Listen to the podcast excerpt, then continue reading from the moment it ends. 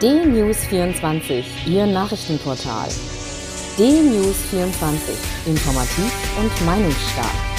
D-News24 finden Sie auch bei Facebook, Instagram, Twitter und als D-News24 TV bei YouTube. D-News24. Wir informieren, Sie entscheiden. Guten Tag, ich bin Uwe Matthias Müller und ich freue mich, dass wir heute wieder einige Gedanken miteinander teilen können. Ich habe offen gestanden den CDU-Parteitag am Freitagabend und Samstag genossen, weil dort so gut wie gar nicht das Wort Coronavirus fiel. Mir geht es wahrscheinlich wie vielen anderen Bürgern unseres Landes, dass wir es kaum noch hören können. Coronavirus, Coronavirus, Pandemie, Corona-Krise, Covid-19, Impfen, Impfquote, Impfpflicht, was auch immer. Tatsache ist, dass das Virus unser berufliches und privates Leben täglich, stündlich, in jeder Minute beeinflusst. Heute findet in Berlin wieder eine Ministerpräsidentenkonferenz statt, virtuell. Die Bundeskanzlerin ist natürlich in Berlin, die anderen werden aus den Landeshauptstädten zugeschaltet. Und es wird darum gehen, die Coronavirus-Pandemie durch eine Fortsetzung der jetzt schon bestehenden oder eine Verschärfung der entsprechenden Maßnahmen einzudämmen. Ich habe nie zu den Corona-Leugnern gehört. Ich bin ein Mensch, der daran glaubt, dass die Politiker sachgerechte Entscheidungen treffen und ich halte mich auch daran, was mir gesagt wird. Aber es fällt mir zunehmend schwer nachzuvollziehen, was in Berlin oder in den einzelnen Landeshauptstädten beschlossen wird. Da ich ja seit vielen Monaten überhaupt nicht mehr reise, privat schon gar nicht, aber auch geschäftlich nicht, befinde ich mich hier in meiner kleinen bayerischen Stadt und gehe so gut wie gar nicht mehr aus dem Haus. Damit kann ich gegen keinerlei Regeln verstoßen und bin der festen Überzeugung, ich halte mich an alles. Aber es gibt viele andere, die so nicht handeln können. Und mir stellt sich da schon die Frage, wie aufgrund des Flickenteppichs der Tatsache, dass die Ministerpräsidenten irgendwas beschließen und am nächsten und übernächsten Tag in den einzelnen Bundesländern Ausnahmen von den Ausnahmen von den Ausnahmen gemacht werden, noch den Überblick behalten. Ich lese in dnews24.de, dass die Zustimmung zur Bundesregierung und die Zustimmung zu den Maßnahmen, die die Bundesregierung in Einklang mit dem Ministerpräsidenten trifft, immer noch hoch ist. Ich lese aber in Zeitungen auch von Spielern von Bundesliga-Vereinen, die wilde Sexpartys feiern.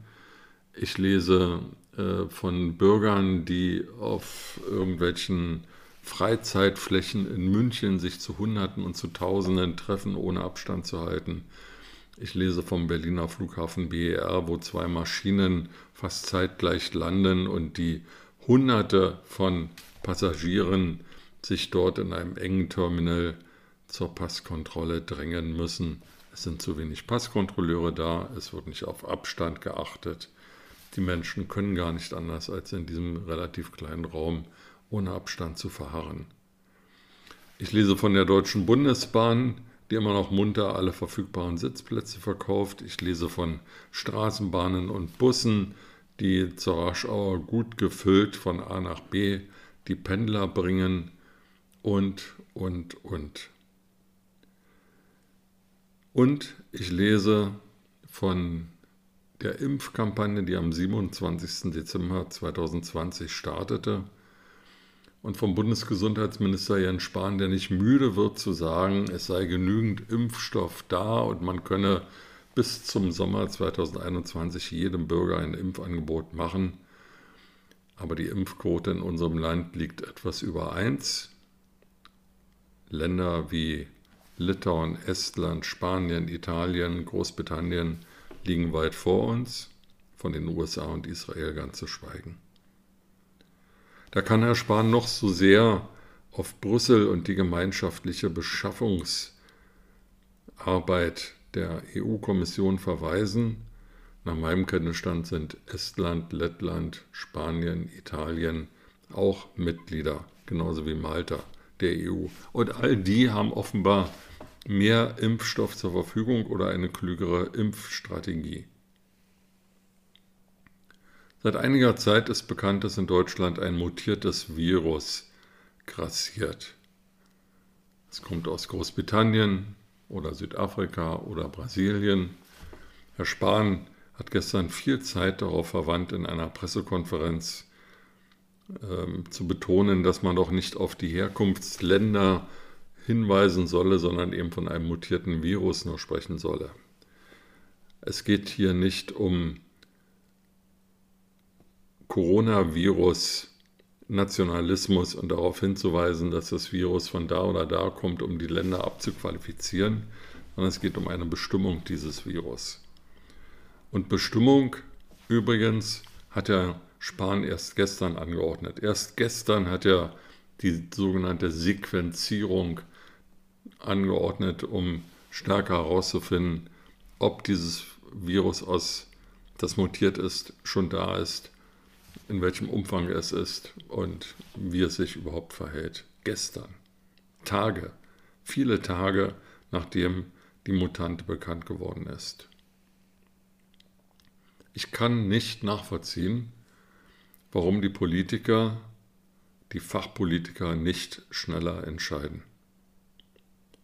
Und sie werden heute wieder nach der Ministerpräsidentenkonferenz an die Bürger appellieren, doch dies zu tun und jenes zu lassen aber ihre eigene Arbeit tun sie ganz offensichtlich nicht in ausreichend guter Qualität. Daher bleibt mir nur zu hoffen, dass die Bürger in Deutschland weiterhin alles dafür tun, selbst dafür tun, das Coronavirus nicht weiter zu verbreiten, die Coronavirus-Pandemie einzudämmen, sich an Abstandsregeln zu halten, an Hygieneregeln zu halten und möglichst ähm, private Kontakte einzuschränken. Diese drei Maßnahmen, Abstand, Hygiene und Kontaktbeschränkung, scheint das zu sein, was im Moment möglich ist. Impfen, das hat die Bundesregierung in den Sand gesetzt. FFP2-Masken, das hat die Bundesregierung in den Sand gesetzt. Und staatliche Kontrolle der selbstverfügten Maßnahmen, auch das hat die Bundesregierung, siehe BER und andere öffentlicher Personennahverkehr, in den Sand gesetzt. Also müssen wir Bürger es richten und daher mein Appell an jeden Einzelnen, schützen Sie sich und schützen Sie Ihre Lieben, halten Sie Abstand, üben Sie Körperhygiene, waschen sich die Hände, desinfizieren Sie sich. Und versuchen Sie möglichst auf private, analoge Kontakte zu verzichten und nutzen Sie virtuelle Möglichkeiten, um mit Freunden, Bekannten und Verwandten in Kontakt zu bleiben. Mit diesen Gedanken in den Tag wünsche ich Ihnen eine gute Zeit und freue mich, wenn wir uns bald wiederhören.